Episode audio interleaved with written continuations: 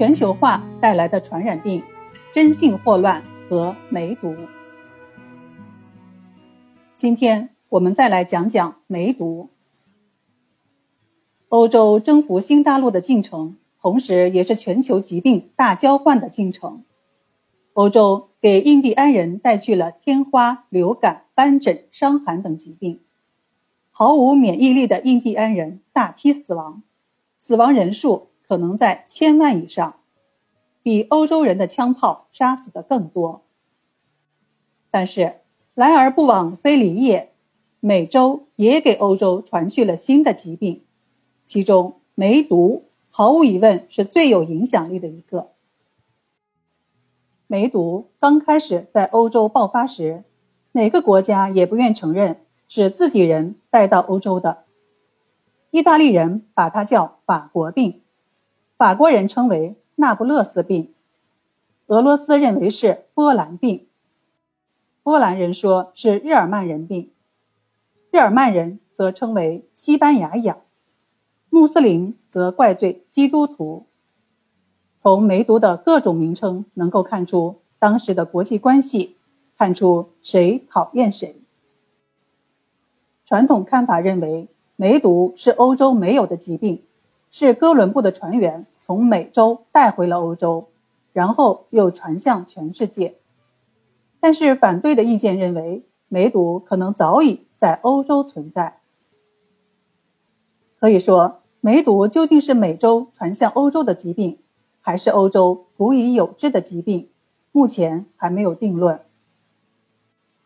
但是，无论梅毒在欧洲是否古已有之，在中国，应该是明代中期以后才进入的新病。这个病从广东入境，广州作为当时中国最重要的外贸港口之一，自然就成了第一个重灾区。梅毒属于性病，主要通过性行为传播，而且梅毒病情严重，患者外形恐怖，还可以导致死亡。所以，从明朝后期开始。人们逐渐对妓院产生了恐惧，因为妓院是性病的集散地，有较高的发病率。社会上还出现了对妓女和梅毒患者的歧视和迫害。清代初期，娼妓依旧盛行，后来旅行性娼，但目的在于整治风气、强化吏治，倒是没有怎么考虑疾病的威胁，因为人们对于梅毒。还没有清楚的认识。到了晚清民国时期，梅毒盛行。据统计，民国时期妓女染病比例高达百分之九十以上，令人触目惊心。除了大城市，农村地区的梅毒也很严重。随着医学认识的进步和舆论宣传，中国人越来越强烈的发出取缔妓院的呼声。并且将其上升到拯救国家和民族的高度。梅毒自身的外来色彩更加引发了民族主义的呼声，成了近代以来帝国主义侵略中国的另一种象征。一九一九年四月，李大钊发文力主废娼，陈独秀等人也呼吁取缔妓院。直到解放后，妓院才被正式取缔。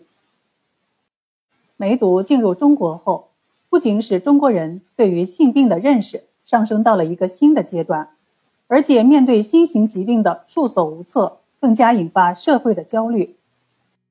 对于鸦片战争以后的国人来说，梅毒外来的色彩又具有强烈的表喻意义，结合在一起，由对疾病的关怀上升到对国家民族命运的关怀，对妇女地位的关怀。